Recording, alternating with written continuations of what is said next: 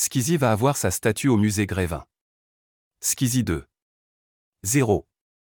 Après Nikos Aliagas, Kylian Mbappé ou encore Cyril Lignac, c'est au tour de Skizzy de faire son entrée au musée Grévin.